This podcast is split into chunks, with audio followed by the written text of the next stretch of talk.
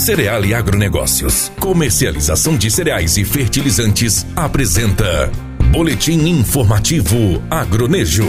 A produtividade média das lavouras de soja em Mato Grosso nessa safra deve ficar em 55 sacas por hectare. É o que estima o Instituto Mato Grossense de Economia Agropecuária, o IMEA. Ainda de acordo com o Instituto, esse número é 3% menor que foi registrado na safra do ano passado. No entanto, há uma opção para que essa produtividade seja maior. Essa alternativa é a cobertura de solo com a braquiária, que é uma espécie de capim utilizado para a estruturação do solo e proporciona mais sanidade da terra e, em consequência, ganho de produtividade das culturas. A braquiária deixa o solo mais úmido e quente. Isso condiciona o solo, o que favorece na fertilização das sementes, sendo assim a chance de se produzir mais é maior. Estudos apontam que normalmente um pé de soja produz em média 71 vagens. Já com o uso da braquiária, pode-se chegar até 100 vagens. O número de grãos por vagem também se torna maior, impactando na produção do grão.